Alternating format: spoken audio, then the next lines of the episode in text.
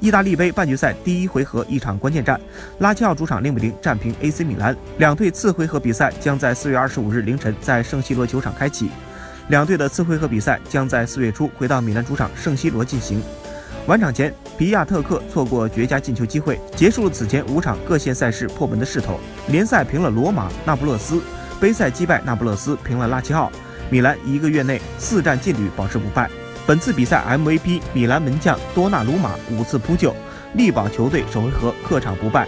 此役米兰攻门次数三比十二，射正次数一比五，落于下风。但凭借顽强的防守，红黑军得以全身而退。